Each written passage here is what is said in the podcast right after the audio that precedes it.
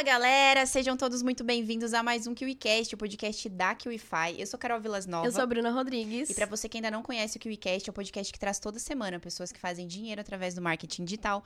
E nós estamos recebendo aqui hoje uma convidada pela segunda vez, não é mesmo, Bruninha?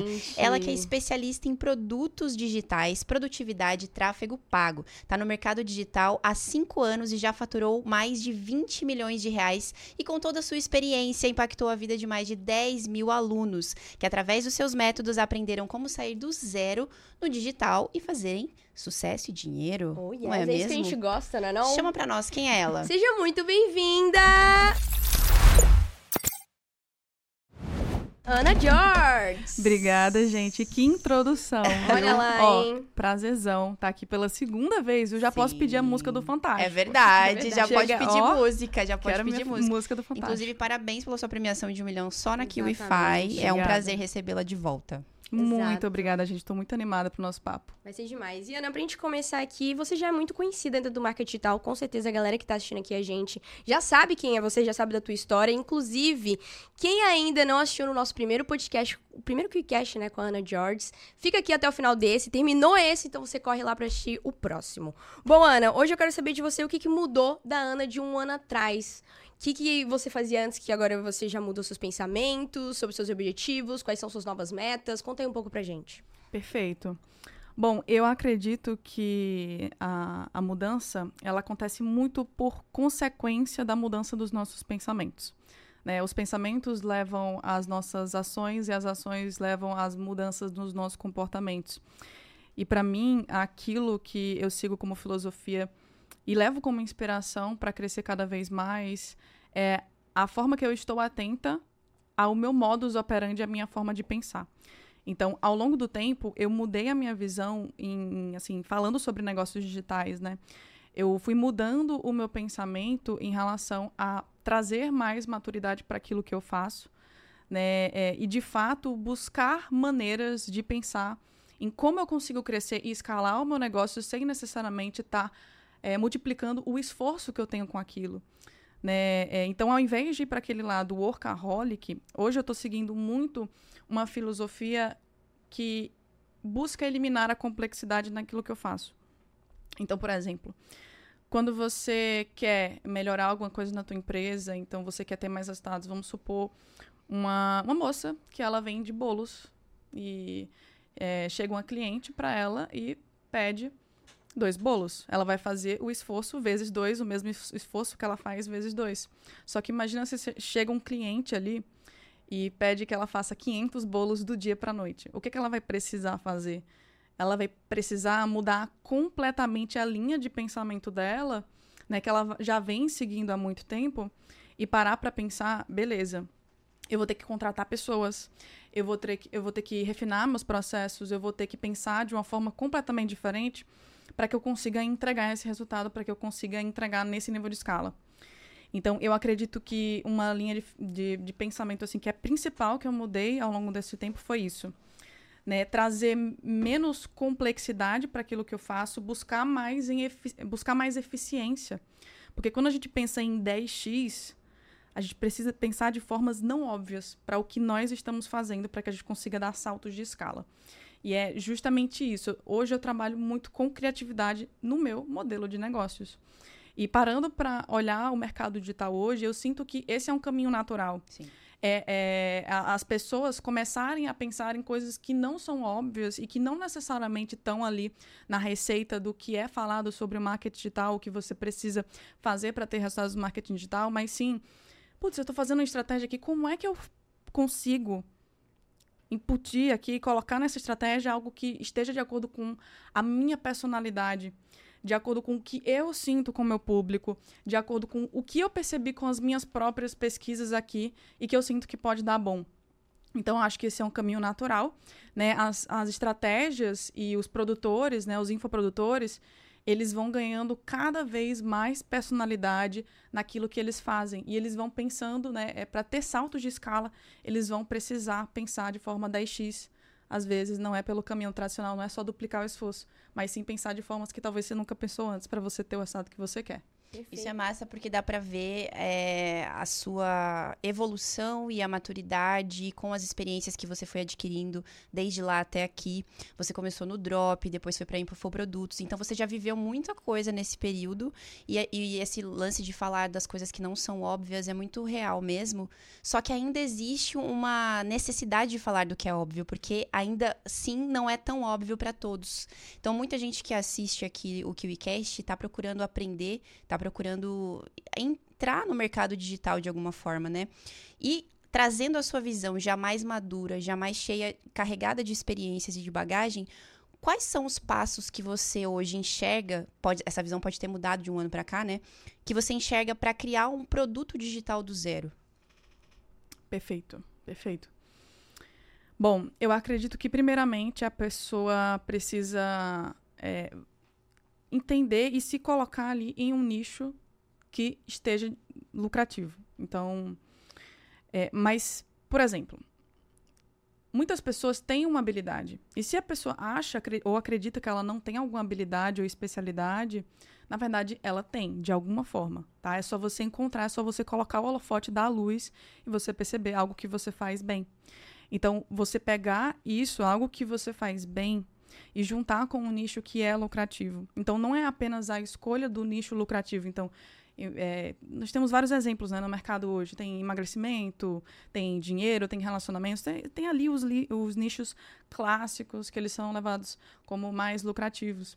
Mas você ter a capacidade de usar aquilo que você é bom e você juntar isso com um nicho que é lucrativo para que você consiga vender mais, para que você consiga se posicionar com mais facilidade e para que você consiga escalar. Porque, por mais que uma pessoa acredite que a habilidade dela está muito conectada com um nicho que ela acredita que é muito pequeno, é muito subnichado, é, é, ai meu Deus, será que se seguir por esse caminho vai dar certo? A única coisa que ela precisa fazer é se questionar: como é que eu consigo juntar um grande nicho, um maior nicho, com o meu nicho, que talvez seja pequeno, que seja menor, que esteja junto ali com a minha habilidade? Então, fa fazer essa combinação, eu acredito que seja o importante, né? Você escolher algo, é, um nicho que tenha demanda, que tenha mercado, mas ao mesmo tempo que esteja ali conectado com as tuas habilidades. Legal. E dentro desse processo de criação de infoprodutos, como é que você faz aí para identificar as necessidades reais de um público-alvo? O ideal, talvez, também. Perfeito. Para uma pessoa que está começando, eu acredito que a melhor forma é com pesquisa. Né? Muitas pessoas é, acabam seguindo um caminho que é, beleza, eu quero muito começar a vender, eu vou começar a criar meu infoproduto, mas elas elas estão na intenção correta, mas talvez na ordem errada. Porque elas vão lá, elas criam um produto, elas pensam na estratégia, só que por último, elas pensam em pesquisa, em lidar com as dores do público e entender a demanda do mercado. Pesquisa sempre vem em primeiro lugar, Sim. na minha visão, sempre em primeiro lugar. Porque é através da pesquisa que você vai entender o público, é através da pesquisa que você vai ver como como funciona a comunicação para aquele tipo de público. Então, é onde você vai ter a clareza de tudo que você vai precisar para construir o seu produto. E ao invés de construir produtos pensando em solução, é focar na dor. Na dor, na única dor que você resolve. Então, é, entrar em vídeos no YouTube ou conteúdos que pegaram muita visualização e você ir lá nos comentários, você vai ver um monte de depoimento de pessoas que passaram por situações que estão dentro daquele nicho e elas estão lá, entendeu? Uma coisa tão, é, assim, na minha cabeça é muito simples, porque Sim. você é você tá ali num, num ambiente que tem muitas pessoas reunidas falando sobre os problemas que ela, elas têm naquele nicho. Então, para você encontrar ideias para você criar o seu infoproduto, é só você pesquisar ali, coloca o filtrozinho né, do Google Chrome para você pesquisar por palavra-chave e você coloca problema, é, é, não consigo, você coloca resolver, e aí você vai, vai encontrando vários comentários ali que as pessoas estão literalmente abrindo os seus problemas e, e com uma horinha, duas horinhas de pesquisa, você já consegue pegar informações o suficiente para ver, beleza, o que, que é mais frequente aqui, tá? Quais são as dores mais eh, latentes que esse público tem? Consegue reunir, embalar isso e transformar num produto. E você pode até usar aquela ferramenta chamada Tag Crowd, que você coloca ali uma lista de palavras e quando você clica no botão nessa ferramenta, ela vai mostrando tipo um, um mapa tipo um cérebro com, com as palavras ali e as que são as mais frequentes citadas, elas vão aparecer maior. Uhum. Entendeu? Então você consegue ter uma visualização muito mais estratégica também dessas palavras que você pesquisou, desses problemas. E perfeito você falar essa questão do YouTube, porque querendo ou não, como você disse, é uma coisa simples, mas a galera acha que para fazer isso é uma coisa muito uau, né? E quando você vai ver, é uma coisa onde você não precisa nem gastar. Você só vai lá no Exato. YouTube, você tem acesso já ao YouTube. E, mas é, e os comentários geralmente são comentários sinceros, né? Sim. Porque às vezes quando você roda uma pesquisa, um formulário, seja lá onde você rode, não é que a pessoa vai responder de fato o que ela tá sentindo Sim. sobre aquilo ou o que ela pensa sobre aquilo. Ela vai responder, talvez, o que ela imagina que você quer é de resposta. Mas ali, quando você vai ver nos comentários, são comentários sinceros que ali, pesquisando e fazendo esse, essa análise mais criteriosa, você vai conseguir extrair boas dores. Exato. É um pessoal que tá dentro de uma comunidade ali. Sim. Entendeu? O pessoal que se abre tá dentro da comunidade, tá, é, se sentiu confortável de compartilhar aquilo naquele espaço, naquele ambiente. Então é muito legal mesmo. Quando você foi criar o seu primeiro infoproduto, você teve algum tipo de desafio na hora de definir qual nicho você ia trabalhar? Muito boa pergunta, mas pior que eu não tive. Eu não tive dificuldade na hora de encontrar o meu nicho. Por quê? O meu nicho, e é uma coisa que. Esse é um assunto que eu gosto muito de conversar, assim, que é, dá muito pano pra manga que eu acredito que o seu melhor nicho é você mesmo, quando a gente fala em produção de conteúdo. A gente está falando aqui de escolher nicho e tal, e é, a gente está categorizando assim o, todo mundo que quer criar, talvez nem queira aparecer, tem pessoas que não querem aparecer, beleza. Escolhe um nicho, usa ali tua habilidade. Mas quando a gente fala em produção de conteúdo e posicionamento, eu gosto muito dessa filosofia de que você é o seu melhor nicho. Por quê? Aquilo que você expõe na internet é só uma extensão daquilo que você faz na vida real. Então, aquilo que eu já fazia na vida real, aquilo com que eu já trabalhava na vida real, no meu dia a dia, aquilo que fazia parte da minha vida, eu só trouxe aquilo para a internet. Então, foi. Eu não tive dificuldade porque eu já sabia, beleza, eu faço isso, eu vou começar a falar sobre isso. É um assunto que eu gosto também. E aí que vem o você é o seu próprio nicho, porque no momento que você começa a falar não apenas sobre o seu tema principal, né? Porque a gente tem ali uma linha editorial com um tópico principal, mas no momento que você começa a adicionar coisas que estão dentro da tua esfera de personalidade, de coisas, assuntos que você gosta, é, coisas que você faz a mais e que trazem um envolvimento com a tua personalidade digital, né? Que engaja, mas se abre mais como uma pessoa. Sim. E você mescla esses assuntos, você junta esses temas e você se torna único. Não tem ninguém que chegue que consegue bater com você, porque aquilo é você. É a sua personalidade ali de uma forma extensa na internet. E cada pessoa tem os seus gostos únicos. E dependendo da forma como ela conecta isso com o seu tema principal, isso acaba tornando aquele conteúdo muito mais rico. Entendeu? É, por exemplo, o investidor que fala sobre estoicismo e junta Sim. a filosofia com os investimentos. Sim. Putz, você vê como o conteúdo se torna muito diferente. Exato. E aquilo agrega demais e torna aquela pessoa única, uma personalidade única. Então a, a pessoa acaba virando o próprio nicho, não tem ninguém que possa bater com ela. Será que as pessoas hoje em dia têm medo de mostrar mais da personalidade delas nas redes sociais e é por isso que talvez surja tanta dificuldade na hora de pensar na solução de um produto? Eu acredito que sim. E por quê? Né, quando a gente fala em se posicionar, quando a gente fala em crescer e ter um negócio digital, as pessoas querem o resultado final, elas querem ganhar muito dinheiro com isso, elas querem trabalhar de casa ou da onde elas quiserem, enfim, elas querem o resultado final. Só que não é que elas tenham medo de falhar, é que elas têm medo de serem vistas falhando por outras pessoas. Então, muitas pessoas falam para mim, mandam na caixinha: Ana, eu quero começar no mercado digital, mas eu tenho medo de falhar, eu tenho medo de não dar certo. Só que, na verdade, é sobre a perda de status que aquela pessoa vai ter se, em algum momento, outras pessoas verem ela falhar. Então, o ser humano, ele é um, um animal, né? Ele, uhum. ele é um animal que ele é movido por status e o ego. Então, o status, ele controla, ele pode controlar os nossos pensamentos se a gente não, não for autoconsciente disso. Então é isso que eu acredito que, que acontece com a maioria das pessoas que às vezes não se sentem confortáveis o suficiente de expor esses lados, né, facetas que elas têm na rede social, mas que se por outro lado elas intencionalmente expossem, né, é, expuserem isso, o conteúdo delas ia se tornar muito mais único.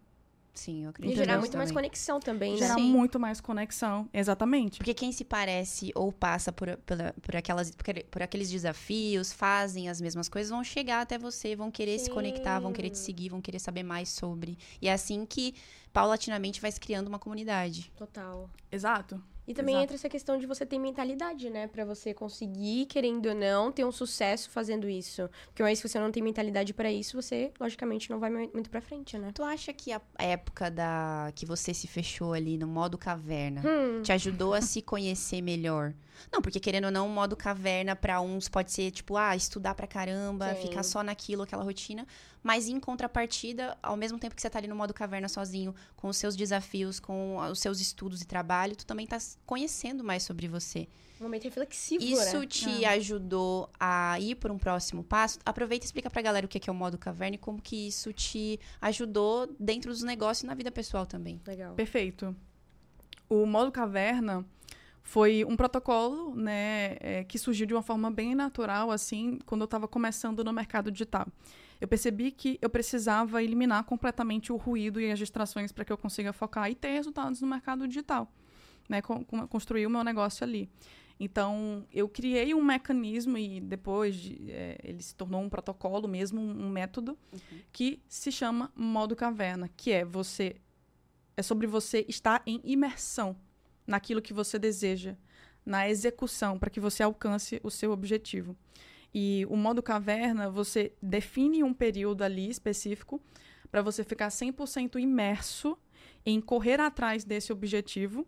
E dentro do modo caverna, você tem alguns pilares que você define.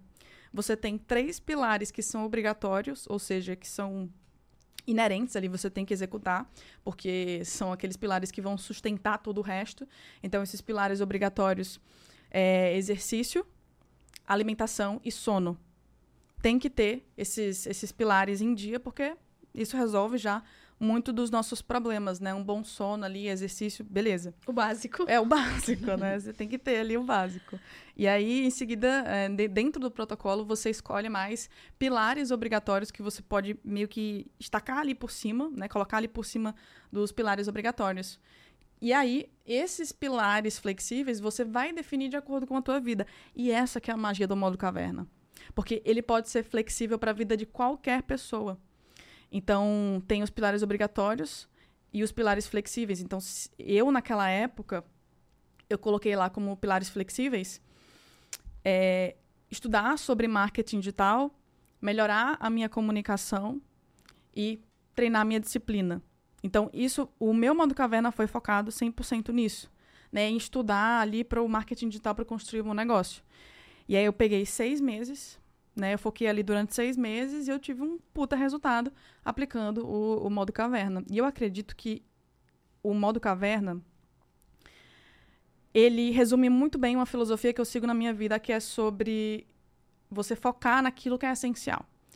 Eu tenho uma tatuagem que é do David Michelangelo, não dá pra ver aqui porque ela não sobe aqui uhum. meu casaco. Mas é, é, a tatuagem do David Michelangelo, né? A obra de arte esculpida que o Michelangelo fez e tem uma conversa muito boa com o Papa Júlio II, na época, e Michelangelo. E foi quando o Papa Júlio II perguntou para Michelangelo: "O que você fez para conseguir esculpir Davi com tanta perfeição, né? Com esse nível de detalhe, de excelência?" E aí Michelangelo olhou para o Papa Júlio e ele falou assim: "A única coisa que eu fiz foi retirar tudo aquilo que não era Davi." Ou seja, as melhores coisas da vida são feitas pela retirada e não pelo excesso. Perfeito. No momento que eu entendi isso, se tornou a essência do meu trabalho e do modo caverna. É você eliminar tudo aquilo que é ruído, tudo aquilo que te distrai, acaba com a complexidade, entendeu? Foca naquilo que é essencial e aí você imergir nisso durante um tempo. Ah, isso é muito bacana. E apesar de, de ser extremamente eficiente, talvez as pessoas elas tenham, tenham dificuldades, eu me incluo nisso, na hora de ter clareza do que é, é o essencial, né? E só, só, que se você tem muito ruído, tu, tu também não vai conseguir ter clareza de fato no que precisa focar. Mas isso aí também é muito importante, principalmente quando você tá na bolha do digital, né? Porque tudo acontece muito rápido, muita coisa tá acontecendo ali muita quando você vê. Exatamente. Então deve ter sido cuidado. um momento muito de autodescoberta também para você, para o seu trabalho dentro daquilo. Mas voltando um pouco nessa questão que a gente estava falando sobre criação de produtos, de infoprodutos, a gente sabe que uma parte importante quando a gente pensa ali em começar a criar e tudo mais é validar, né? Validar a ideia é uma parte essencial. Como é que você faz isso antes de você pensar em investir realmente na criação do produto por completo? Eu sou uma pessoa muito analítica. Então, eu sou aquela pessoa dos dados, eu gosto de ver os dados, eu gosto de visualizar um funil como um todo e ver, beleza.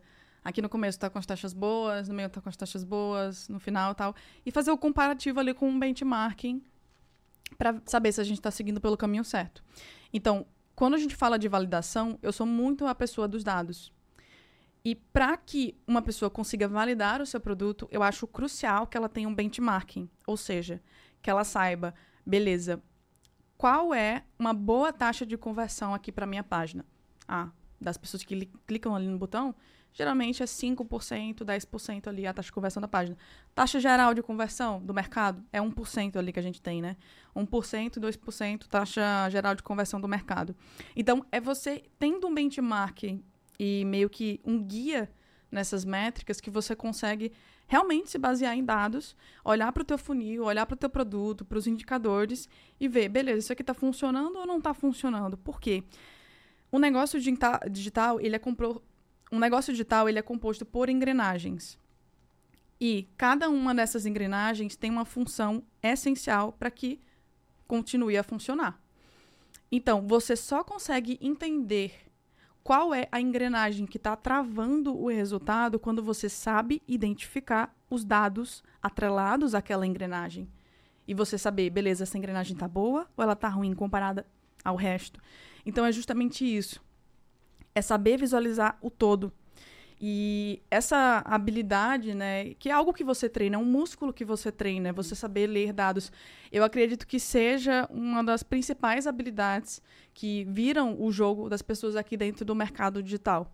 Porque elas param de trabalhar no feeling, né, aquele negócio que está começando, começa Sim. a trabalhar no feeling e tal, e ela começa a se tornar, de fato, uma profissional e tomar decisões que são as melhores para o negócio que ela tem. Baseada em dados. Baseada em dados, exatamente. Perfeito. É, é aí que você deixa de ter um produto digital para ter uma empresa que vive do digital, né? Que se mantém uma empresa digital. Porque daí você tem dados, você analisa e a partir dos dados você consegue escalar também. Agora, que tipo de ferramentas que você aliás, você indicaria para a galera que ajude nessa análise de dados? Porque aqui a gente recebe vários produtores que usam diversas ferramentas, inclusive ferramentas que a gente nem imagina que, dá, que daria para usar para ajudar nessa análise. Então, que tipo de ferramentas você usa hoje no seu dia a dia na empresa que você pode indicar para a galera que está começando a mexer com análise de dados, por exemplo? Perfeito. Para aquela pessoa que está começando a entender os dados e analisar os dados, eu recomendo que ela foque na, nos principais, na, nos indicadores principais, que é visualizações ali de cada etapa do funil e quantidade de vendas e quantidade de cliques. Essas são as principais métricas, porque com essas métricas você sabe, ah, beleza, tem duas páginas no funil. Essa página teve 100 visualizações e a outra teve 50 visualizações. Então, nós temos uma taxa de conclusão de uma para outra de 50%. Entendeu? Uhum. Então, com esse número de visualizações, essas métricas principais, a, a, a, própria pessoa consegue, na ponta do lápis, ir fazendo ali os cálculos e entender as suas, as suas taxas. Agora, quando a gente parte para uma estrutura mais profissional, é, é, geralmente nós utilizamos o GTM, né, o Google Tag Manager, para conseguir fazer ali a, o, o configurar as métricas, uhum. né, e ter ali o acesso aos indicadores. E junto com isso, a gente coloca isso numa dashboard no Looker Studio. Então, em todo o projeto a gente pega as métricas com GTM, tem uma ferramenta que é o Supermetrics também, que a gente integra ela junto com o Facebook Ads, que é a ferramenta de tráfego pago. Então, junta ali o Supermetrics, GTM, Uh, tem o GA4 também, né, do Google, e coloca tudo isso numa dashboard no Looker Studio. Essa é a estrutura que a gente usa. Bacana. Essa é Supermetrics? É, Supermetrics. Como que ela funciona? O nome do, com, da ferramenta. Com, no gerenciador de anúncios, então vocês... Ela é um que... conector. Legal. Ela é um conector. Hoje nós temos um analista de dados, então ele vai saber falar sobre isso com muito mais uhum. profundidade. Mas é como se ele fosse um conector entre o Facebook Ads e o Looker Studio ali para passar os dados do, do Facebook Ads meio que em tempo real ah, para nossa dashboard, para a gente ter acesso ali aos dados. Interessante você falar sobre isso, nunca tinha ouvido. Eu vi outras ferramentas, porque a gente teve alguns especialistas nessa questão de dados, exato, que eles falaram sobre essas outras que você comentou, mas essa realmente é muito nova. Mas uma coisa que também você fala bastante é sobre produtividade, eu acredito que isso está muito ligado também à produção de infoprodutos, criação de produtos e tudo mais, né? Hoje, qual é a sua estratégia aí para você manter sua produtividade? Porque, querendo ou não, isso é muito importante para quando você está querendo ter sucesso. Às vezes isso está influenciando ou não dentro do seu sucesso ali no digital, não é mesmo? Total, total. Eu acredito que você ter uma boa produtividade vai impactar em todas as áreas da sua vida. Porque é a forma que você lida com o tempo que você tem. E o nosso tempo é o ativo mais valioso do mundo. Porque tempo não é dinheiro, o tempo é vida. Entendeu? E vida não volta. Então a gente está gerenciando o ativo mais valioso que existe. E a minha visão sobre produtividade é, quando, quando você fala né, em produtividade, muitas pessoas acabam pensando erroneamente que é sobre você putz, é, trabalhar sem parar, sobre você ser workaholic, é, trabalha enquanto eles dormem. Não, não é, não é essa visão de produtividade que eu tenho. É mais sobre gerenciamento de recursos, porque eficiência é sobre você gerenciar recursos. É sobre você ter o maior resultado com a menor quantidade e volume de recursos o possível. E o que, é que são os recursos? É o tempo, é a parte financeira, é, são os processos que você tem. Então, menor recursos o possível para o maior resultado possível. Isso é eficiência, isso é produtividade. Então, para fazer esse gerenciamento, como é que eu trabalho isso em metodologia? Né? Eu sigo o método GTD, né? Um dos melhores métodos de produtividade é Getting Things Done. Tem um livro, inclusive é GTD, se você colocar para pesquisar, você vai encontrar. Que ele, eu, o foco dele é sobre você ter um espaço para você descartar, então para fazer um brain dump ali, né, um descarte das suas ideias, das suas tarefas, ter priorização nas suas ideias e você ter um sistema ali para você sempre estar tá organizando isso na sua rotina. Então, eu, pe eu pego isso e eu coloco nos meus sistemas de produtividade que tem no meu computador. Então, ferramentas como Notion e Todoist eu uso. Eu, eu pego esse, essa metodologia e coloco nessas ferramentas. Por quê? Eu tenho um espaço que eu consigo colocar o que eu sempre lembro. Ah, meu Deus, eu tenho que fazer isso. Você não vai confiar no seu cérebro. O seu cérebro, ele vai estar tá sempre poupando energia, sempre poupando recursos e você tem uma quantidade de energia limitada ao longo do dia. Você não pode estar tá gastando essa energia forçando o seu cérebro a lembrar, ah, meu Deus, ela precisa fazer isso daqui a três horas. Não, pelo amor de Deus, você não vai ficar forçando o seu cérebro Sim. a lembrar disso, gastando energia com isso.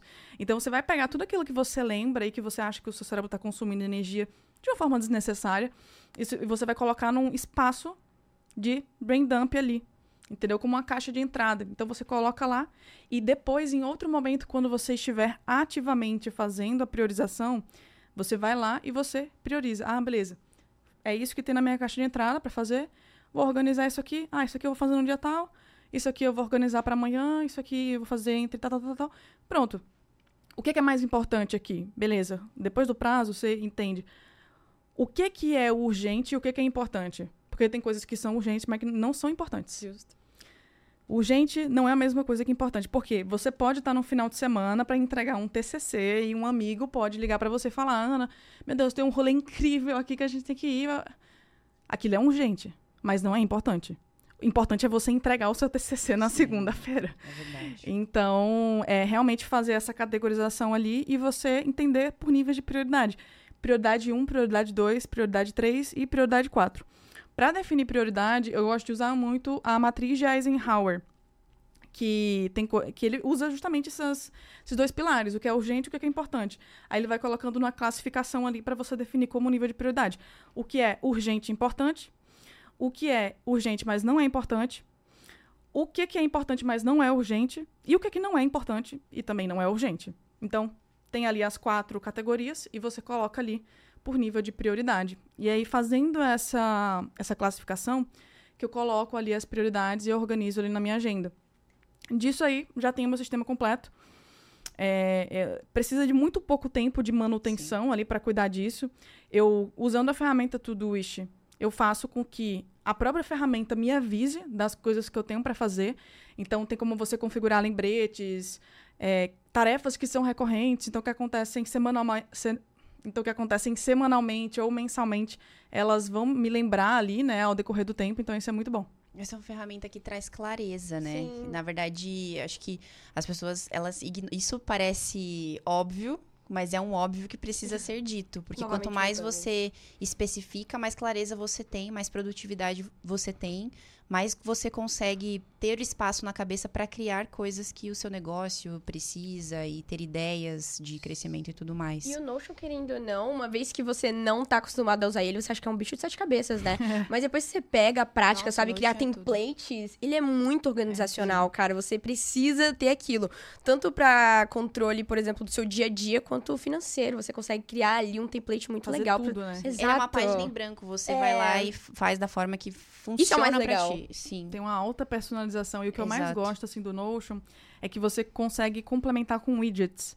Então, tem outras ferramentas que você consegue juntar com o Notion e Sim. tornar ele cada vez mais personalizado e de acordo com o objetivo que você quer. É incrível. Total. Agora, quando a gente fala sobre. A gente falou aqui sobre algumas ferramentas de produtividade, pincelamos ali criação de infoprodutos, alguns pilares. Você trouxe bastante também como ter clareza para ter ideias, escolher nichos e tudo mais. Agora, um passo importante depois que você já definiu o seu nicho, já tem clareza do que você vai resolver, de que dor você vai resolver, é e depois que você segmentou seu público também, é atrair essa galera. E aí, quando a gente fala de tráfego pago hoje, depois de toda a sua experiência com isso, o que, que você visualiza que é o 80-20 para fazer um bom tráfego no negócio digital? Nossa, muito boa essa pergunta. Para um bom tráfego pago, eu acredito que o pilar principal é contexto. Porque o contexto, ele vai dizer se você fez um bom criativo, o contexto vai dizer se você está falando com o público certo. O contexto vai dizer se você está com uma boa copy. Então, é contexto. Beleza. Qual público que eu quero anunciar? E como eu estou me comunicando com esse público, de que forma, tá? Esse público é um público mais quente ou é um público mais frio? Esse público ele entende dessa, desses termos que eu estou falando ou ele não entende? Então você, de acordo com o contexto, e aí entra a pesquisa de novo, uhum. aquilo que é muito importante em todas as etapas, entra o contexto. E como o, o segundo pilar para você fazer um bom tráfego, eu acredito que seja você ter ideias que não são tão óbvias assim. Por exemplo? Por exemplo, você está ali e quer anunciar para o público de marketing digital. Só que tem um monte de gente anunciando no leilão, né? Que o Facebook é um leilão. Sim. Tem um monte de gente anunciando ali para o público de marketing digital. Coloca o mais óbvio, marketing digital. Ao invés de você pensar em marketing digital, por que você não pensa em interesses que estão atrelados, mas que não necessariamente são óbvios? Então, equipamento audiovisual todo mundo que trabalha com conteúdo e com marketing digital, de alguma forma, tem interesse em equipamento audiovisual. E é um público que ninguém está competindo dentro do Facebook Ads. Então, é, às vezes, você ter esse, esses tipos de sacadas de você pensar em públicos que não são tão óbvios assim, mas que vão fazer com que você entre num leilão muito mais barato, que pode te dar saltos de escala. Então, é você brincar ali com os públicos também, ir mais a fundo e você entender quais são os interesses que estão correlacionados. Legal. Como é que eu consigo fazer uma estrutura aqui em camadas para que eu consiga não só porque o, o tráfego ele tem alguns pilares, né?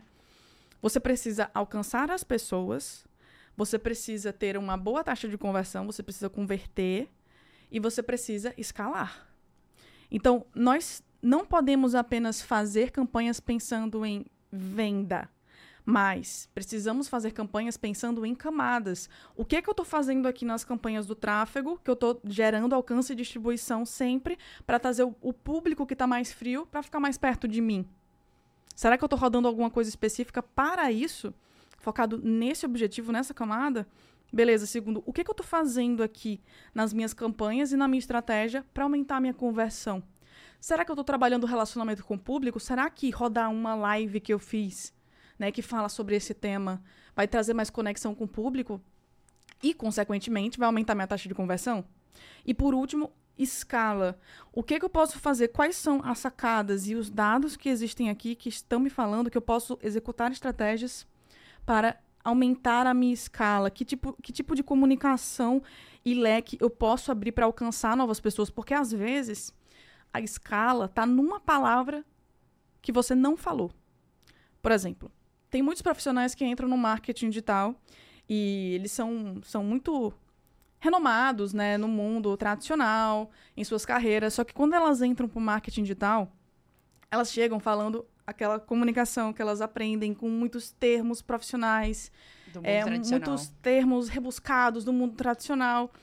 E às vezes, para um médico, a única diferença, por exemplo, o, o, tem um médico que eu vi que ele, ele fez ali um, um Reels e o, a headline era Chocatarro.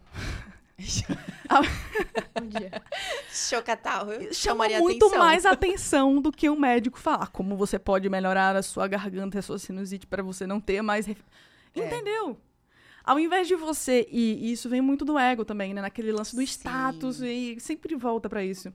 Ao invés de você tentar ficar trazendo uma postura extremamente profissional e com um vocabulário, o que que funciona? o que que funciona, o que que chama atenção.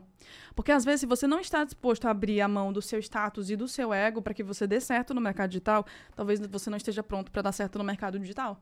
Porque a gente precisa entender não apenas o que outra, as outras pessoas querem ouvir, nós precisamos entender o que funciona. Então, às vezes, o que funciona, a gente não quer fazer. Porque aquilo fere o nosso ego. Exatamente. Aquilo fere o nosso status. Então a gente não quer baixar uma posição para ter um vocabulário mais coloquial, para falar mais na linguagem da galera. E aí é o que eu vejo muitas pessoas fazendo. Muitos profissionais ficam quebrando a cabeça. Ah, mas essa blogueira. essa blogueira fica falando desse jeito e tem que denunciar essa blogueira e não Sim. sei o que lá. Mas, cara, o que, que ela tá fazendo? Ela só tá se comunicando da forma que as pessoas querem ouvir. Justíssimo. E por isso que ela tá vencendo. E por mais que ela não seja melhor do nicho, ela tá dando uma surra em todo mundo em termos de estratégia de posicionamento. Perfeito. Só porque ela conseguiu entender esse princípio. Então, não é sobre o que você quer falar, é sobre aquilo que vai solucionar o problema da audiência de uma forma inteligente, da forma que as pessoas queiram ouvir. Isso faz é sentido? Faz Total. todo sentido, porque realmente, principalmente em profissões mais, como posso dizer, mais que tem um nível de autoridade maior, né? Tipo, um, medicina, advocacia. advocacia. né? Tem aí o, o SAF quebrando todas as barreiras. Sim. Mas medicina, advocacia, nutrição. E já o, o, essa galera que ganha o, a grande massa é uma linguagem muitas vezes informal, engraçada. Vocês conhecem o Guto Galamba? Sim. Meu Deus, eu um adoro gênio. ver os reels dele, assim. O cara é gênio, tipo, é. a comunicação dele, inclusive a gente recebeu aqui o, o Ian, né, que o ele Galeno. lança o, o Guto, uhum. e ele fala, ele falou exatamente sobre isso. Quando o expert, ele tem essa facilidade de se comunicar numa linguagem que aproxima o público dele, ele não tem muito, de, muita, muito trabalho com esse expert, Exato. porque a comunicação ele é fácil. E aí muitas pessoas que estão no mundo tradicional e ainda não têm essa visão do digital, do que funciona no digital, ao invés de se inspirar nisso e poder fazer, né, algo Sim. parecido dentro da realidade dela, vai lá e mete comentário, né, tipo, ah, você Denuncia. não sabe o que você tá falando, não sei o quê, isso é uma vergonha para a profissão, e não sei o quê. sendo essas pessoas que estão tentando ter aquele sucesso e nunca vão conseguir. Estão perdendo tem... tempo. Então, isso que você trouxe é um insight bacana, principalmente para quem tá tentando no digital mostrar o rosto, mostrar o rosto, vender o seu produto, vender a sua imagem de fato e tem que de fato quebrar muitas barreiras do ego e é, é difícil. Exatamente. É difícil, é um processo, Total. mas é como um músculo, né? Sim. né? Você treina. E uma vez você estava falando aí é, sobre leilão, me remeteu essa questão de, por exemplo, para quem. A gente sabe que hoje o leilão tá super caro, né? E a gente tem essa galera que tá entrando dentro do digital e às vezes não tem muita grana para investir como grandes produtores hoje, né? É, o que, que você acha, por exemplo, se é possível essa galera começar com orçamento totalmente limitado? E se sim, como é que você recomendaria, além dessa forma como você trouxe aqui agora um pouco, outras formas de fazer isso? Perfeito. Show de bola. Que, que eu acredito que é essencial para essas pessoas que estão começando e têm uma verba limitada ali para investir, né? E ainda assim querem ter resultados. Bom, é você adicionar alguns elementos que estão ali no teu funil. Primeiro de tudo, né? Adicionar alguns elementos que estão ali no teu funil que vão baratear os custos de todo o resto. Então, ao invés de, por exemplo, você só mandar para uma página de vendas que não tem nem vídeo de vendas, né, que tenha que cumprir o propósito ali de elevar o nível de consciência, ao invés de você mandar só para a página, por que você não coloca uma isca no início? Então, coloca um PDF, um e-book gratuito, e desse e-book gratuito, todo mundo que baixou esse, essa isca é redirecionada para a segunda página. Então, os anúncios não são para a venda do produto, porque o pessoal está muito sensível também a esse tipo de comunicação. Todo mundo saca que você está vendendo. Né? Você não precisa ficar fazendo mistério mais, pelo amor de Deus. Então, fazer os anúncios ali para a isca, para a pessoa baixar, porque ela vai receber um material de valor gratuito. Então, muitas pessoas se interessam. Isso barateia muito o funil. Você consegue capturar leads muito baratos. E como você está já capturando muitos leads baratos, quando a pessoa baixa ali esse e-book ou esse material, aparece ali na segunda página. É, aguarde alguns instantes. Enquanto, enquanto estamos enviando o seu material para o seu e-mail, eu decidi liberar um vídeo exclusivo aqui para você falando sobre esse tema, os mandamentos de não sei o que lá, do seu nicho. E esse vídeo vai ser um VSL.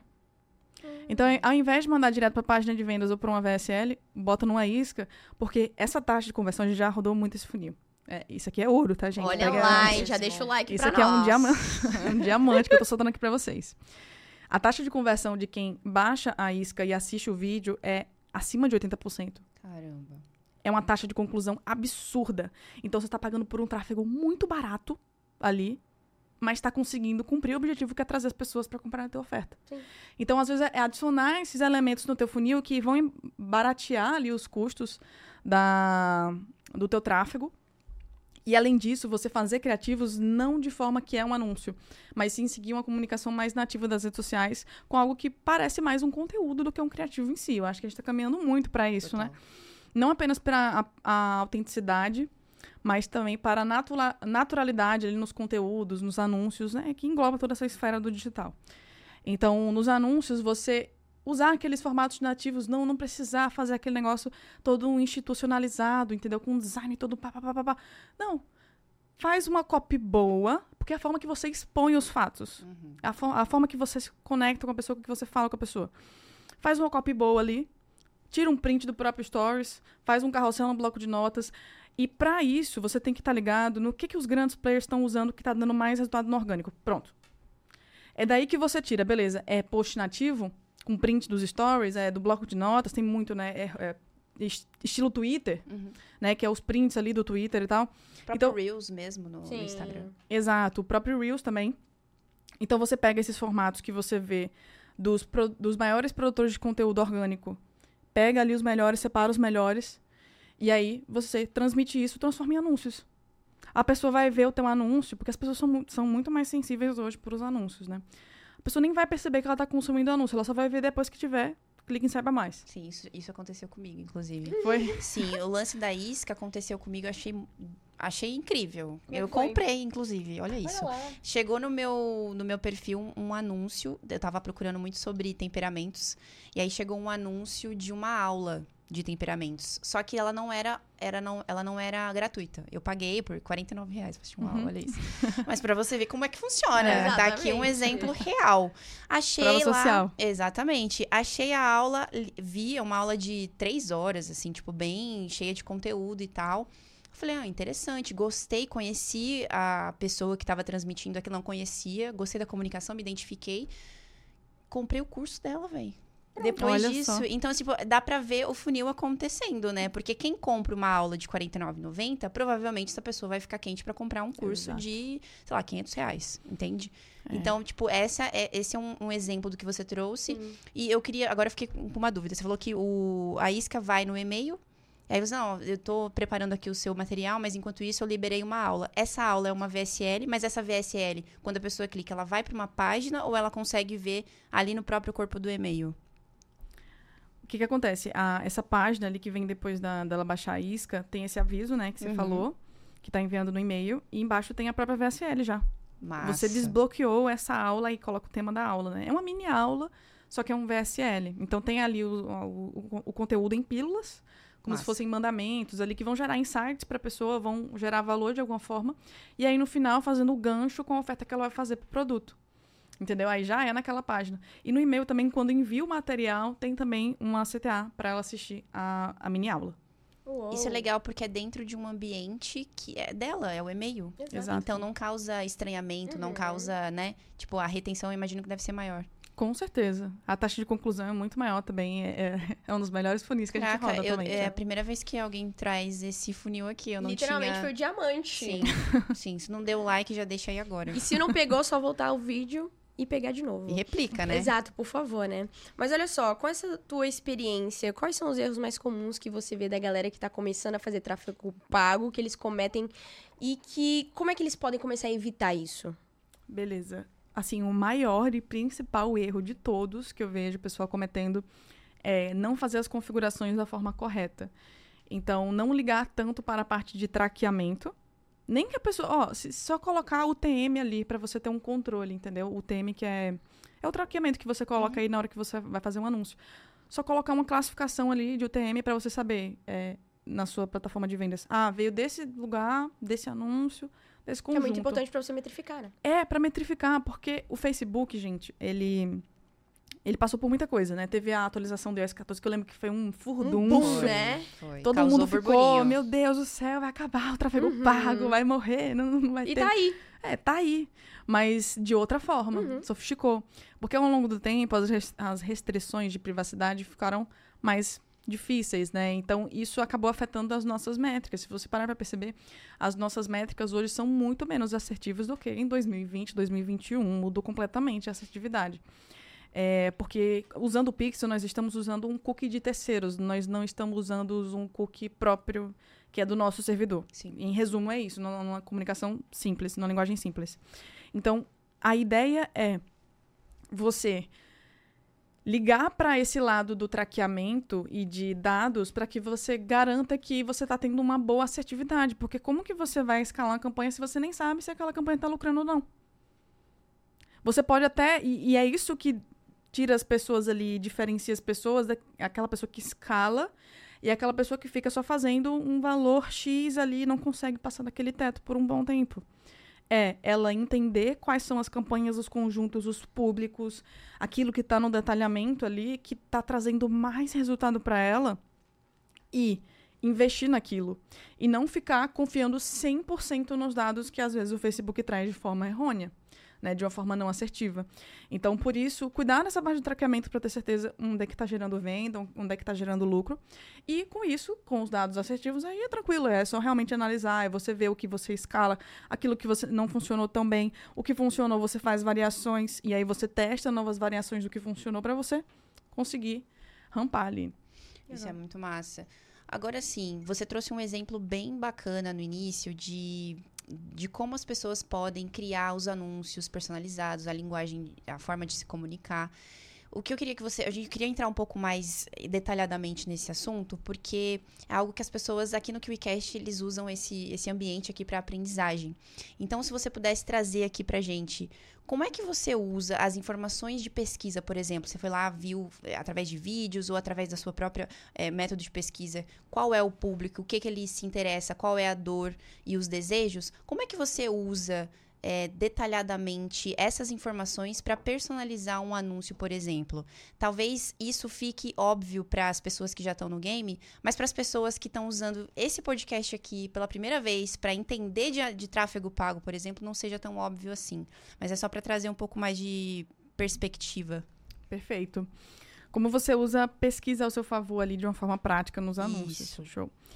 É, eu acredito que, primeiramente, nos interesses. Então, na hora que você for escolher ali os públicos, quando você está usando interesse, você pode usar a pesquisa e os termos que mais aparecem quando você fez a pesquisa, né? Buscando pelas palavras-chave, e colocar isso nos interesses. Aí você vai, já vai ter uma classificação de vários públicos que você pode trabalhar. Segundo, é entendendo a linguagem daquele público. Então, no momento que você está vendo ali os depoimentos no YouTube, né, que foi o caso que eu citei da estratégia, você vai ver lá as palavras-chave, mas você vai ver como aquele pessoal se comunica. Você vai ver alguns termos que eles usam na hora de falar. Você vai ver um tom de voz, é mais sério o tom de voz ou é mais bem-humorado. Você, enfim, você vai ver ali o tom de voz que esse pessoal usa e você vai percebendo aquilo que existe em comum em cada uma daquelas pessoas. Então você vai vendo as características, anota essas características e você traduz isso para tua cópia, você traduz isso para tua linguagem, para o teu tom de voz. Então isso aí que eu acho muito importante também é a comunicação que você faz nos anúncios. E em relação a dados, aí vem outras coisas também que é, por exemplo, a o quanto que aquela pessoa ganha mensalmente, né? É, então, é, a classe social que ela tá. Legal. Então, de acordo com isso, aí você também pode fazer alguns ajustes ali nos anúncios para você só categorizar para esse tipo de pessoa. Então, você consegue usar alguns interesses que estão correlacionados ali com classe social, é, talvez ali a, as regiões demográficas ali. Esse público que está interessado nesse nicho, ele está mais presente em qual estado? Né, tem mais em qual estado. Aí você vê, você faz as pesquisas, aí você coloca nos anúncios. Então, eu acredito que existe uma infinidade de coisas que Sim. dá para você fazer com base nas pesquisas. É só, de fato, você ter criatividade para que você consiga colocar isso em estratégia. Perfeito. E dentro desses anúncios ou criativos, tem algum tipo de gatilho que você gosta muito de usar e que você não faz sem? Porque, querendo ou não, uma vez que a gente está nessas plataformas, querendo é, Instagram, TikTok, até mesmo Facebook, a gente está ali lidando com atenção todo momento, né? Então você tem que ter algo muito bom, um gatilho muito bom ali para despertar aquela atenção nos três primeiros segundos, aquela dopamina pra galera parar tudo que tá fazendo e prestar atenção naquele teu anúncio e entrar, né? Total. tipo, o que, que, você faz nesse caso? Total. É, é, muito verdade isso que você falou. Você só tem aqueles poucos segundos para chamar a atenção daquela pessoa. O principal gatilho é o gatilho da curiosidade. Por quê? E, e por que não os outros gatilhos? Porque quando a gente está rodando um anúncio, nós queremos capturar a atenção daquela pessoa e nós queremos o clique daquela pessoa. Então, por isso que a gente não tem que assustar aquela pessoa com comunicação de venda.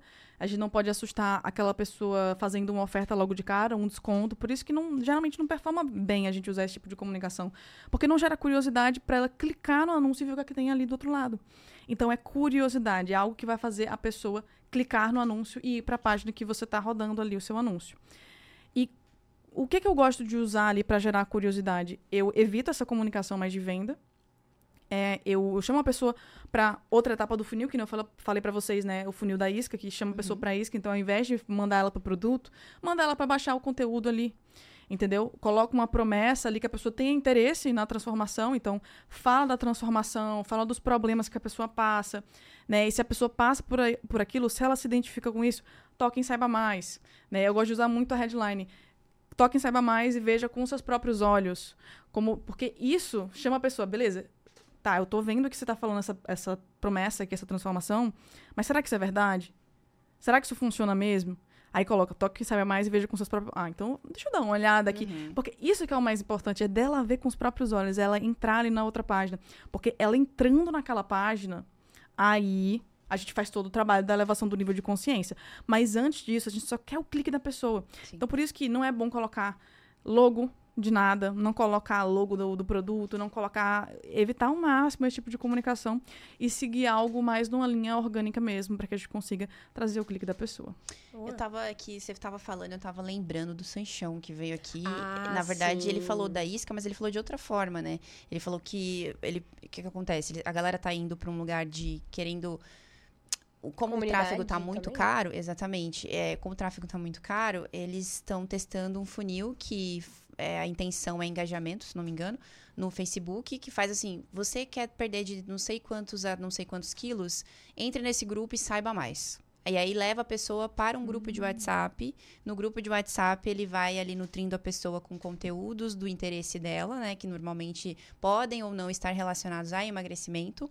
Mas o, o negócio é que a pessoa tá ali já, então é, já, já, já paguei por esse Sim. cliente. E aí, num determinado momento que ele vai aumentando o nível de consciência nesse grupo, ele vai conseguindo algumas provas sociais, vai pedindo para as pessoas fazerem alguns testes que faz com que ela tenha pequenos resultados. E aí elas mandam fotos, enfim, para em um determinado momento, depois daquele buzz de gatilhos Inicial, mentais uhum. e emocionais, faz uma aula, um, faz um meteórico, né, no final das contas. Só que é de, totalmente diferente do que vinha funcionando até então, de mandar para uma página de vendas. É. Manda para uma isca ou é, algum tipo de interesse em comum. Olha, tem uma comunidade que também quer perder de tantos a tantos quilos. Então é por isso que uhum. conhecer o público, de fato, é, acho que é o 80-20 de um anúncio, não é? E você percebe que essa é só uma das variadas iscas que a gente pode fazer. Isso é uma isca também. Exato. Você percebe que eh, eu acredito que seja o caminho natural do mercado, é sempre ter alguma isca no início, algum elemento que vai baratear o custo do tráfego. Então, essa é uma isca muito legal. É um grupo de WhatsApp que você eleva o nível de consciência. Beleza. A outra isca, um PDF que vai te ensinar, tal, tal, tal, tal. Um template no Notion que você vai receber para traquear o modo caverna. Sim. Vamos supor. Sim. Uh, outra isca também que você pode fazer um estudo de caso de um aluno seu que teve muito resultado. Além de você agregar valor, você está lá gerando prova social para o teu produto, né? Então tem diversos tipos de isca que você pode fazer para que você consiga baratear os custos do tráfego. Agora, quando a gente está falando de teste, quando a gente está falando de teste e pensando em anúncio, quais são as principais métricas que você avalia, além do. Acho que para um anúncio, clique, mas vamos entender como é que você trabalha na sua operação. Quais são as principais métricas que você avalia para dizer se esse anúncio está funcionando ou não? E também otimizar isso ao, ao longo do, do tempo. Perfeito. Eu olho muito mais para, assim, primeiro, as principais, né, são custo por aquisição, ou seja, aquele anúncio está me trazendo venda ou não está trazendo venda? Eu já gastei o ticket do produto naquele anúncio.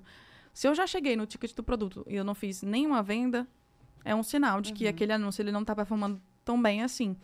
Então, depois de analisar essa métrica principal, eu paro para olhar as outras, porque não adianta também só olhar essa. Sem o resto das outras métricas, você não tem a visão no, do todo, então você não tem uma boa assertividade. Essa é que você considera como a mais importante, digamos assim. Isso, então é se está vendendo ou se não está vendendo. É o custo por aquisição. Perfeito. É a principal. Aí, depois dela, você analisa com as outras métricas em conjunto para que você tenha maior assertividade na sua tomada de decisão. Então, as outras métricas que eu gosto de olhar para olhar exclusivamente se um anúncio está funcionando ou não é CPM e CPC. CPM é custo por mil impressões, ou seja, quanto a gente está pagando por cada mil impressões ali naquele anúncio. E o CPC é o custo por clique, o quanto a gente está pagando ali para ah, cada pessoa fazer o clique dela ali naquele anúncio. E o custo por mil impressões, ele fala muito sobre o público que a gente está anunciando. Já o custo por clique, ele fala diretamente do nosso anúncio. Ele fala se o nosso anúncio está gerando clique ou não o CPC junto com o CTR, né, que é o click tax rate, a taxa de cliques ali daquele anúncio. Se a nossa, se a nossa taxa de cliques está boa, isso significa que o nosso anúncio está chamando a atenção de alguma forma ou de outra. E lembra que eu falei, o nosso objetivo é ter o maior número de cliques o possível, é gerar a maior curiosidade o possível para ter o máximo de cliques o possível. Então, quando a gente olha para o custo por clique e o CTR, que é a taxa de cliques, nós, nós podemos ver a qualidade daquele anúncio, só que tem algo que outras pessoas não pensam em relação a isso, só que mudou meu jogo desde, que eu entendi isso. Que é, se você começar a fazer uns cálculos do final do seu funil até o CPC, você consegue saber qual é o seu CPC máximo que você pode ter para você escalar e vender. Então, é claro que vai variar do ticket do seu produto, mas se você for fazendo os cálculos, beleza eu gastei tanto, meu CPM foi tanto. Esse aqui é meu ticket final. E aí, você volta aqui para o clique, quanto que eu preciso pagar por clique para que no final, na outra ponta, eu ainda tenha lucro. E aí você faz o cálculo e depois que você entende isso, é isso que vai te trazer escala. Não é só olhar para o custo por aquisição, é trazer o máximo de pessoas o possível para entrar no teu funil com o menor custo o possível. Porque no momento que as tuas taxas de conversão estão boas da tua página, no momento que tu alinhou o teu funil, agora é só, trazer, uh, agora é só trazer gente para o teu funil. Porque está funcionando e essas métricas não mudam. O que muda é só o público que entra. Então, por isso que você tem que cuidar, entender qual é o teu custo por clique máximo, o teu CTR que é bom. Você usa isso como um benchmark, como uma métrica guia, para que você consiga rodar os seus anúncios.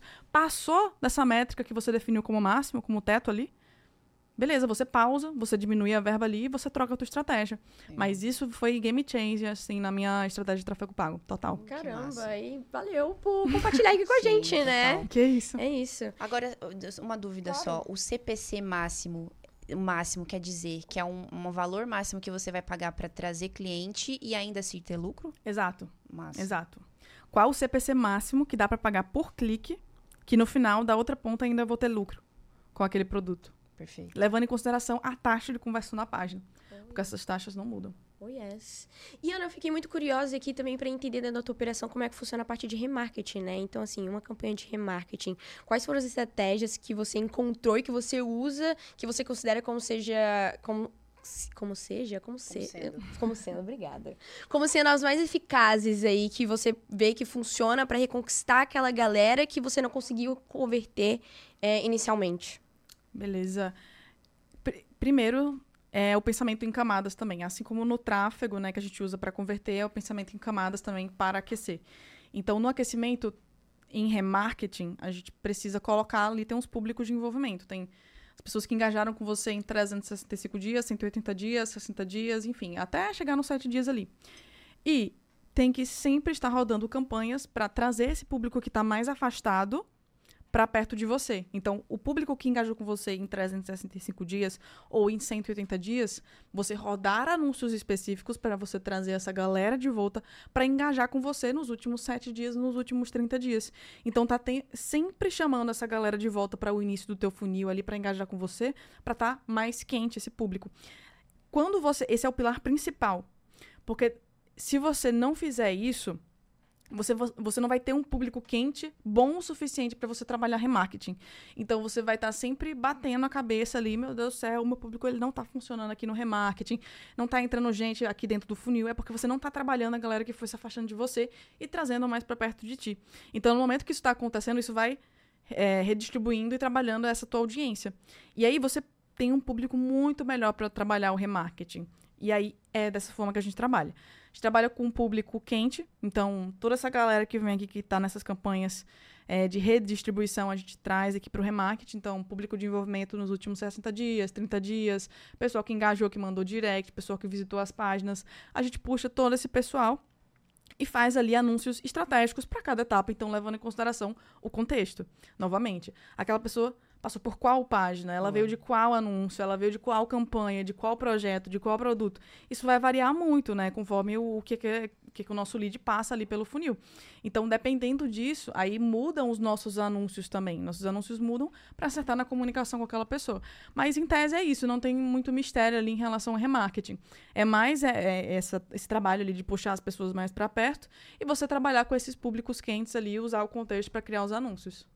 Perfeito. Cara, agora eu queria entrar com você num assunto que a gente gosta bastante aqui Muito. no KiwiCast, que talvez você goste também de falar sobre. Eu queria entender a sua visão sobre LTV e como que você trabalha isso hoje na sua operação, porque apesar de estarmos aqui vivendo numa bolha, né, a gente vê, a gente recebe produtores todos os dias e vê esse movimento do mercado, ainda existem aqueles produtores é, um pouco iniciantes ou enfim é, ainda não, não sacaram ainda o que, que vai funcionar daqui para frente que estão sempre querendo adquirir novos clientes, mas esquecem da galera que ainda já está na base, né? Que já é CAC zero.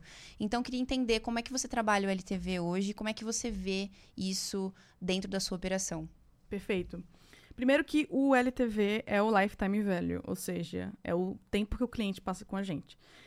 E não tem como a gente ter mais tempo para o cliente passar com a gente se a gente não tem outros produtos ou se a gente não cria uma jornada para a pessoa seguir. Perfeito. Se a pessoa só tem um produto e aquilo é uma oferta super simples, ela não vai ter tempo nenhum para passar com a gente, ela não vai ter um processo ali, uma jornada com a gente. Então, por isso que LTV está diretamente correlacionado com as oportunidades que você oferece para o teu lead. As, as oportunidades daquela pessoa avançar na tua escada de valor ou em outras palavras, no teu ecossistema, né? Tem muitas visões aí de escada de valor, de esteira de produtos por aí. É, tem teia, tem ecossistema, tem órbita, tem um monte de coisa, Sim. mas que a gente tá falando da mesma coisa, que é a pessoa avançar numa jornada conosco e passar por outras ofertas que nós temos, por outras soluções, ela crescer cada vez mais. Enquanto ela, ela cresce cada vez mais e nós entregamos cada vez mais valor nos nossos produtos, né? Os nossos produtos, eles vão aumentando ali de preço é, é, consequência. Quanto maior o valor que a gente entrega em um produto, maior é o preço que a gente cobra por aquela solução. Então, o primeiro ponto de todos para aumentar a LTV é dar oportunidade de evolução, eh, de novas ofertas para a pessoa passar mais tempo com a gente e avançar na nossa escada de valor. Esse é o primeiro ponto. Agora, o segundo ponto é você realmente prezar por uma boa qualidade naquele produto que você está entregando. Não tem como você entregar um negócio, uma porcaria. não tem como você entregar uma porcaria que você fez em 30 minutos e você esperar que você vai ter pessoas comprando outros produtos seus. Certíssimo. Entendeu? Você tem que colocar esforço, empenho para o negócio ficar legal, para gerar valor para a pessoa de fato. Tem que se dedicar ali. E, e, não só isso. Dentro do seu produto, você precisa mostrar para a pessoa que existe um próximo passo e que você tem essa outra solução e que você tem. Então, fazer meio que um pitch para os seus outros produtos dentro do seu produto. E aí vai criando a escada e lembrando a pessoa que, beleza, você não só tem essa oferta, você tem outros produtos complementares. E é muito importante que todos os produtos toquem no mesmo problema, só que de formas diferentes é, em fatias diferentes. Porque se você não toca no mesmo problema, os, os produtos não conectam entre si, viram uma bagunça. Eu imagino que seja uma, um grande desafio. Vira uma bagunça, entendeu? Se você não toca no mesmo problema, vira, é, a pessoa se confunde. Então, isso acaba piorando mais do que ajudando. Às vezes é melhor a pessoa só ter um produto ali do que criar vários produtos que não tem conexão nenhuma entre um e o outro. E o que faz um produto ter uma conexão com o outro é o problema que ele resolve. Então, por exemplo, eu tenho uma isca, que é um PDF de prompts de chat GPT, para uhum. você criar o seu produto digital. Em sequência, eu tenho um produto de entrada, que é um desafio, que tem um checklist ali no Trello, para a pessoa criar o seu produto em sete dias. está falando de criação de produtos. Em sequência, eu tenho um produto principal, um produto back-end, que fala sobre todas as esferas para aquela pessoa criar, vender e escalar infoprodutos na internet. O que, eu estou fazendo? Eu estou resolvendo o mesmo problema, só que com níveis de entregas totalmente diferentes. Do mais pequeno nível de entrega ali para o maior nível de entrega, para resolver aquele mesmo problema. E aí, um próximo produto é a mentoria, que eu falo sobre criação, venda e escala, mais focada ainda na escala ali dos infoprodutos. É o mesmo problema, só que de formas diferentes. Então, levar isso em consideração na hora de você criar a sua escala de valor é preciso ter essa visão para que você tenha a, a, pelo menos o início da construção do seu ecossistema, para que você consiga aproveitar a demanda do mercado.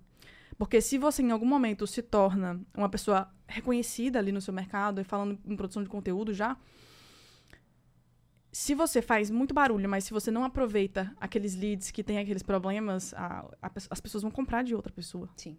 O público está impaciente não, não é mais natural hoje, nem o público tá aceitando tanto assim, esperar três meses para comprar, entrar no Exatamente. produto, para solucionar aquele uhum. problema, entendeu? O TikTok aí tá diminuindo o Total. tempo de atenção das pessoas, tá ficando menor do que um, de um peixe.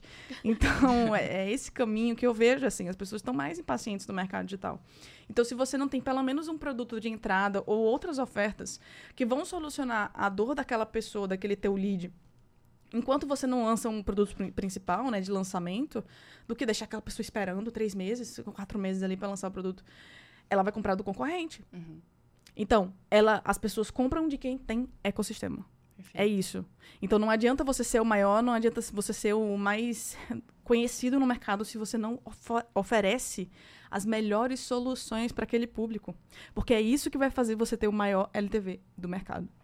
Você, você acha que você falou uma coisa bem interessante aí, que é os níveis de, de entrega, né? De cada produto para um mesmo problema.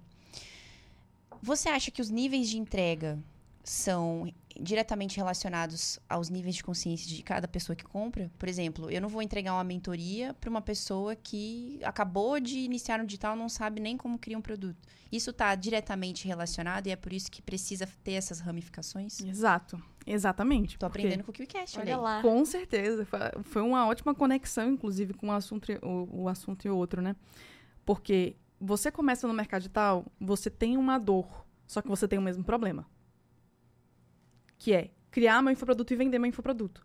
Só que você passa por dores diferentes durante essa tua jornada de crescimento no mercado digital. As dores começam básicas e elas vão evoluindo para outras dores, depois outras dores. Então é natural que esteja assim elevado com o nível de consciência, porque o nível de consciência está totalmente elevado com as dores que aquela pessoa está sentindo, né? Que o lead está sentindo no momento que ela está. Perfeito. E hoje, por exemplo, com toda a tua experiência aí de mercado, como é que você vê essa questão de o que, que distingue quem faz sucesso e quem não consegue ter sucesso com o digital? Muito boa essa pergunta. Bom, muito do que eu falei aqui até agora no podcast fala sobre o que vai definir que algumas pessoas tenham sucesso, o que vai definir que outras não tenham sucesso. Mas na minha opinião, assim, existem alguns princípios que estão ao redor de pessoas que têm sucesso aqui no mercado digital. Um de, desses princípios, esse não maior princípio de todos, é adaptabilidade. Porque o mercado digital, ele é um mercado que está sempre em movimento. eu gosto de comparar, né, muito com Dubai, porque Dubai era uma cidade que há 50, 60 anos atrás era só era só areia, não tinha nada. É uma cidade que evoluiu muito rápido. E da mesma forma que existem mercados e cidades que evoluem de uma forma extremamente rápida, o mercado digital é da mesma forma. E quanto mais velocidade um mercado tem, mais potencial de ganhos e retorno financeiro ele também tem. Porque Dubai hoje, se você para para ver, é um polo da abundância, da prosperidade. Total. Você vê coisas enormes, né? Então, da mesma forma, são mercados em alta velocidade. Se você para para observar as faculdades, elas mudaram alguma coisa? Você olha para uma sala de aula de faculdade há 100 anos atrás, é a mesma coisa Sim. hoje em dia. Você olha para um escritório de, de finanças em Wall Street há 100 anos atrás e você olha para ele hoje também é, é muito parecido ainda. Uma escola, do mesmo jeito. Então, os mercados que se movem com a maior velocidade são aqueles mercados que nos dão mais oportunidade para ter saltos de escala e um alto faturamento. Faz sentido? Total. Levando isso em consideração, o mercado digital é um mercado que ele anda em alta velocidade. Então, por isso, ele dá muita oportunidade para quem entra nele. Só que, como ele se move muito rápido, você precisa se adaptar também muito rápido. Por isso que quem não se adapta e não, não entende essa velocidade, não consegue pegar o ritmo, às vezes acaba não tendo resultado no mercado digital. Você tem que. E aqui que vem o, a, a chave que eu acredito que seja o essencial para conseguir pegar essa velocidade, que é entender os princípios do mercado digital. Porque se você ficar apenas indo atrás de receitas e de fórmulas que são que tem prazo de validade, né, ali, que são de momentos do mercado, você não vai conseguir entender os princípios para criar suas próprias estratégias ao longo do tempo e você permanecer no mercado por um bom tempo. Além para você se manter no mercado. Além da atualização que acontece constantemente, acredito que devido a muitas tecnologias, muitas ferramentas que vão se atualizando e aí precisa ter essa, esse upgrade, quais são os princípios do mercado digital que você enxerga hoje? Beleza. Qualquer mercado tem entre 5 a 6 princípios. E o que formam as metodologias é a combinação variada desses princípios. O que forma cada método ali é a combinação desses cinco ou seis princípios. Na minha visão, os princípios do mercado digital são comportamento humano, tá em primeiro lugar, eu acredito. Comportamento humano, vendas, análise de dados, então entra tráfego pago aqui. Tráfego, seja tráfego orgânico ou pago. Comercial, eu acredito que daqui para frente também vai se tornar um princípio muito frequente. O comercial está começando a ser muito frequente. É o contato ali mais próximo com cada lead, com cada pessoa que compra. Isso aqui é muito legal. Uh, tem o comercial e também tem os conteúdos. Né? Os conteúdos, a, a comunicação para as pessoas. Então, esses eu acredito que são os principais. Então são seis pilares ali. É, são seis pilares ali. Princípios. Talvez eu possa ter esquecido de um ou outro ali, mas em tese é isso. Legal. Hoje eu não consigo, por exemplo, pensar num, numa empresa digital. A pessoa, ah, eu tenho uma empresa digital. Daí eu já fico pensando, será que essa pessoa tem um time comercial? será que essa pessoa tem ali um gestor de projetos? Tem... Não é? Porque não é mais só você pensar em criar um produto e vender através Pronto, de tráfego pago e acabou. O, o, comercial, como você citou, a gente recebeu aqui um tempo atrás um cara que é especialista em comercial, que é o Leandro, Ian Galeno, o, o Leandro Ferrari, entre outras pessoas. E é muito de, cara, existem várias formas de você atrair pessoas, mas também existe aquela que é outbound, que você vai atrás das pessoas certas, que é que, algo que já acontece no mercado tradicional, no, no meio físico, né? Total. né? Então é como se, como a gente conversou no almoço um pouco, as coisas estão se profissionalizando e de fato as pessoas precisam como todo o mercado, voltar para os princípios para que consigam se, é, se sustentar a longo prazo. Isso é muito interessante. Exato. Os princípios vão garantir que os seus métodos não tenham prazo de validade. Perfeito. É isso. E Ana, querendo ou não, você está aí se expandindo cada vez mais. Você já teve uma expansão absurda dentro da tua própria empresa, né? Hoje você tem aí 20 colaboradores, né? Se não me engano, Sim. você comentou. Nesses 20 colaboradores, como é que você assegura que todas essas pessoas elas estão aí alinhadas com os objetivos da tua empresa? Muitas calls. Boa. São todos então, home calls, office? enfim. Sim, Caramba. sim. Todos home office. Dependendo do projeto ali, a gente mobiliza algumas pessoas para o presencial, mas eu curto muito mais a pegada do home office. Eu já tentei é, trabalho presencial, mas eu não me adaptei muito. Eu sentia que me prendia demais. Sim. Só que o que eu queria com o mercado digital era o quê? Liberdade, desde o começo. Então aí eu voltei para o home office de uma, uma, forma mais híbrida. E está funcionando muito bem agora, desde que a gente refinou os processos e trabalhou toda a estrutura da empresa para que suportasse e garantisse uma máxima produtividade, levando em consideração o home office. Então, co como é que a gente faz ali os processos, né? Nós temos, eu tenho um braço direito que é na estratégia, tenho um braço direito no operacional, e abaixo dessas duas pessoas que estão do meu lado, literalmente, aí nós temos os outros colaboradores ali, a equipe no geral. É, e nosso gestor de projetos também, que consegue garantir que as coisas estão sendo feitas ali no prazo certo, pelo tempo correto, com a qualidade que nós esperamos ali que aquela atividade esteja sendo executada. Então, tem esses dois braços. No momento que eu fi, é, tive essa visualização, né, e consegui estruturar isso, putz, meu negócio mudou, literalmente.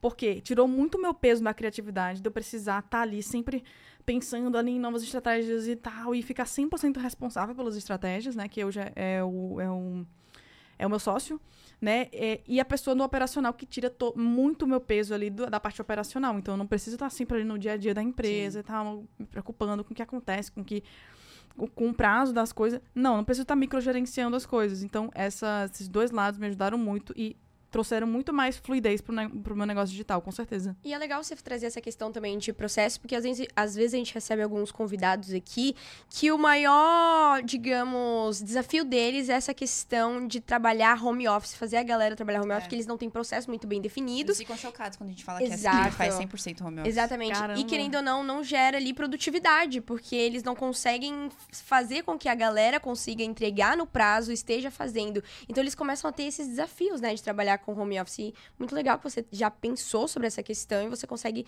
fazer essa delegação, né, de funções aí para tua, pra tua equipe e eles conseguirem meio que gerenciar tudo que acontece ali dentro. Total. Você teve desafios, algum tipo de desafios na hora de escalar a equipe? Com certeza. Quais foram eu... os, os, principais deles e o que você aprendeu nesse processo também, né? Porque é legal extrair a sua uhum. experiência. Total. Perfeito. Eu acredito que no momento que você está escalando a equipe, o, o primeiro pensamento que você deve ter não é, ah, eu vou aumentar a força de trabalho, mas sim eu vou aumentar a eficiência com o que eu tenho aqui. E se eu cheguei no teto da minha eficiência, aí sim eu vou pensar em cargos estratégicos para colocar naquilo que gera mais alavanca para o meu negócio digital, que eu posso contratar uma nova pessoa, que eu posso trazer alguém para entrar justamente nessa etapa. Então não é apenas contratar porque, ah, eu vou ter mais gente para fazer essas essas coisas, não. É pensar o que que gera mais alavanca, alavancagem dos meus resultados aquilo que é o 80-20, que eu coloco energia, que eu coloco dinheiro, que eu coloco esforços e gera mais impacto, gera mais resultado. É pensando no 80-20 que eu vou contratar pessoas estrategicamente para cada posição ali e realmente criar uma equipe multifuncional. Não é uma equipe engessada, essa é a minha visão assim de, de construção de equipe e escala mas sim uma equipe multifuncional que cada pessoa tem habilidades, skills e está posicionada da forma que ela mais consegue performar. Então, é aquilo que a gente estava conversando no almoço, né? É, é, tem um, um, membro, um colaborador, que ele chegou a. Chegou em 2021, né, na nossa empresa, na Infocus. E ele foi crescendo ao longo do tempo, hoje está responsável pelas estratégias. Então, ele teve uma baita evolução, porque ao longo do tempo eu fui percebendo que não adianta eu tentar colocar o cara só numa caixinha ali, sendo que ele pode performar muito mais e, e dar, entregar cada vez mais o seu melhor se eu puxar essas habilidades que ele tem e trazer para uma área que ele consiga se soltar ser livre, conseguir executar isso, entendeu? Então, é justamente entender essas skills e, e, colocar, posicionar essas pessoas de uma forma que gere mais resultado, que, trava, que traga mais alavancagem para o seu negócio. Pô, Perfeito. E é legal porque você gera ali oportunidades e também Sim. cria um plano de carreira dentro da tua empresa. Exato. muito legal. E aí Exato. você traz pessoas alinhadas também para cargos de, que exigem confiança, né? Treina as pessoas, Exato. ganha confiança, lealdade. É muito, muito melhor você treinar uma pessoa que está interna ali, que começou ali do começo com você, você passar uma visão para ela do que você tentar encontrar no mercado alguém. Porque por mais que você pague, sei lá, 20 mil reais, 10 mil reais, um salário alto assim de mercado para aquela pessoa, é, às vezes não compensa por causa da cultura que ela tem, né? E da lealdade que talvez não deu tempo nem de construir com aquela Verdade. pessoa. Então, se, se você vem só pelo dinheiro, você vai embora pelo dinheiro. Então, no momento que outra empresa fizer uma oferta para essa pessoa, ela vai embora. Entendeu? De fato. É isso. E acredito também, por causa do teu pensamento, talvez a rotatividade dentro da tua empresa deva ser muito baixa. É, ela é baixa. Isso é incrível. Considerando baixa. Massa. É. Agora, eu queria fazer uma pergunta para ti. É... Quais são os seus valores inegociáveis? Boa. Nossa. Olha Meus lá. valores inegociáveis. Hum, me pegou de surpresa, viu, essa Peguei pergunta? Bom, eu acredito que família. Família é um valor inegociável. Outro valor inegociável é estar tá sempre, sem exceção, com a mentalidade de crescimento e de buscar me desenvolver. Isso é uma coisa que eu treinei e que se tornou muito natural, né, meu, de, beleza, se eu não leio um, alguma coisa, se eu não aprendo alguma coisa em algum dia, eu fico me sentindo mal. Eu não sei o que é isso. É, se eu não faço alguma coisa que eu sinto que eu melhorei nem 1%, nem 0,5%, eu fico me sentindo mal, juro. Então, é, tá sempre em constante desenvolvimento e entendendo, beleza, como eu posso melhorar aqui como pessoa, como eu posso melhorar aqui no meu relacionamento com os meus amigos, como eu posso melhorar, enfim, no, no meu profissional. É, pra, e, e o mais legal é o processo é se apaixonar pelo processo, é gostar disso, entendeu? Eu, eu gosto dessa forja diária sabe? Uhum. Então, esse autodesenvolvimento sempre. Uh, outro valor inegociável, eu acredito que Deus, eu acredito em Deus, né? Eu, eu, eu sou cristã, mas eu não falo muito disso nas redes sociais, uhum. mas eu acredito em Deus, eu acredito que ele faz muito parte da minha vida. Uh, e, em resumo, seria isso mesmo. Legal. Legal, porque isso. isso, isso mostra também a, aonde você chegou e onde você vai chegar, né? São os valores que nos sustentam. Totalmente. Agora sim, temos perguntinhas. Temos boas perguntinhas aqui da, da caixinha. caixinha. da Ana George. Tô curiosa pra ver. Então vamos lá, vou começar aqui pela primeira pergunta, que é da arroba Agatha Spilari. Ana, como vender produtos sem aparecer? É possível? É plenamente possível. Só que levando em consideração isso que eu falei. Porque se você não tem um rosto aparecendo para gerar mais confiança e credibilidade na hora de fazer uma oferta, você precisa usar outros elementos que vão ajudar ali. Então, você ter um bom design, passar profissionalismo, é, sem necessariamente precisar mostrar o rosto.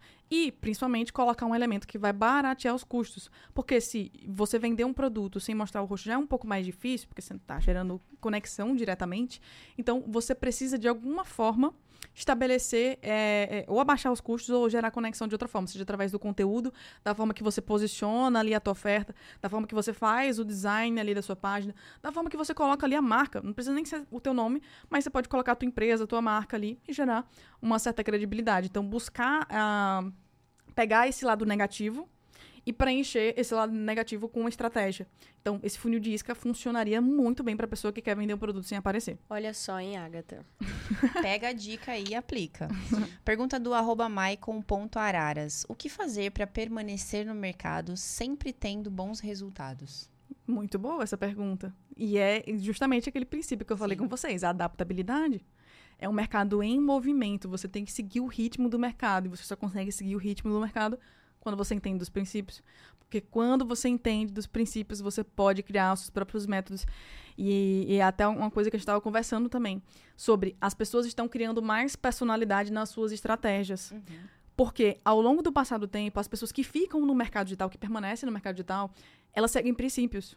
E por elas seguirem princípios, elas vão é, é natural, é consequência. Elas acabam criando os seus próprios métodos que vem, é, é vai ramificando ali entendeu? Vai ramificando. Cada um acaba criando uma forma de, de tocar ali o seu negócio e é melhor dessa forma, porque ela vai testando, vai vendo a hipótese de acordo com o público que ela tem, de acordo com o mercado que ela está. Então é muito interessante isso mesmo.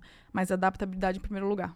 Fechou. E olha só, a gente tem a pergunta aqui do Gabriel Sawyer, que ele tava aqui com a gente passada. recentemente, né? Semana passada. Ele e o Brian. tava aqui no KeyCast deles com a Carol e com o Marcelo. Ele falou bem assim: pede para ela contar do lançamento filme que fizemos dormindo na empresa e afins. Nossa, isso foi bem, bem na época que eu falei que, que a gente tentou, tentou ali, né, é, escritório presencial. Mas um dos lados mais incríveis do escritório presencial é ter todo mundo junto Justíssimo. ali, movido ali para uma coisa. É muito legal o movimento acontecendo, a energia. Blá, blá, blá, e foi muito doido, porque esse foi um dos, dos lançamentos mais criativos que a gente fez, né? Que foi fazer uma estrutura de filme, mas para o lançamento.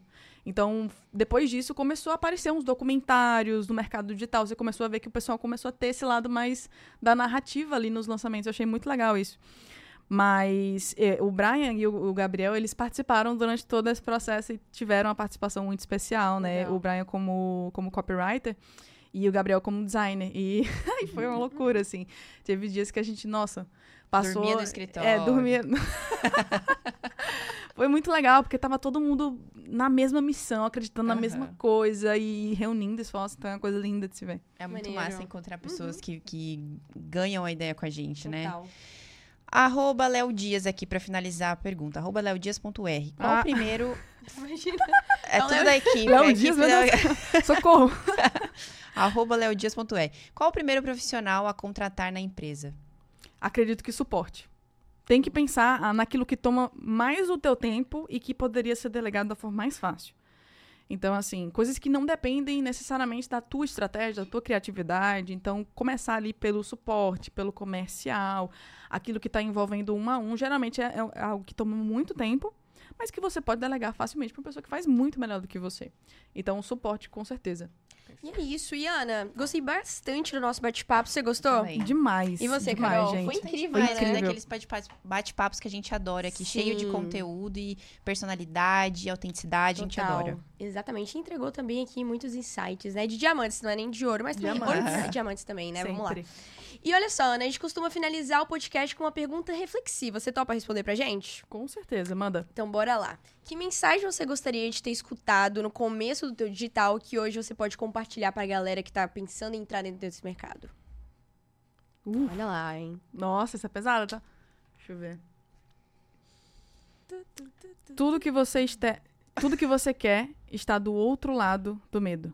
Boa isso entra em tudo que a gente falou nesse podcast e principalmente naquilo que tem a ver com o ego e com o status, que o ser humano é movido por status e pelo ego.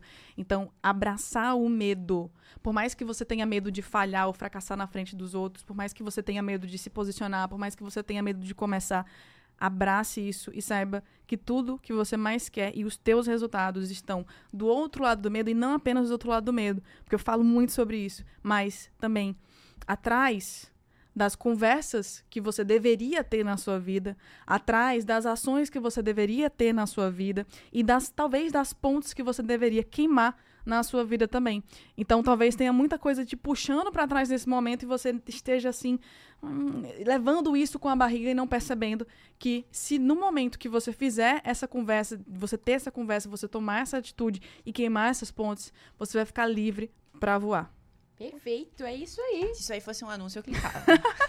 Clique e saiba mais, arraste é pra cima. Isso. Olha só, não terminamos, né? Não Porque terminamos. Temos, temos presentinhos temos que presentinhos. faz. Opa, um presente. Pra contribuir Olha lá, com a sua dieta. Lindo ou não. Ai, gente. Agora você tem sua própria caneca da Kify com seu oh, rosto nela. Exatamente. Amei, amei, amei. Obrigado, gente. É literalmente para agradecer sua presença aqui mais uma vez. Como sempre, foi incrível te receber novamente. Exato. E para quem ainda não te conhece, não te conheceu no podcast anterior, mas está te conhecendo por esse, deixa aí suas redes sociais. Arroba Ana Jordes em todos. Não tem mistério. Arroba Ana Jordes em todos.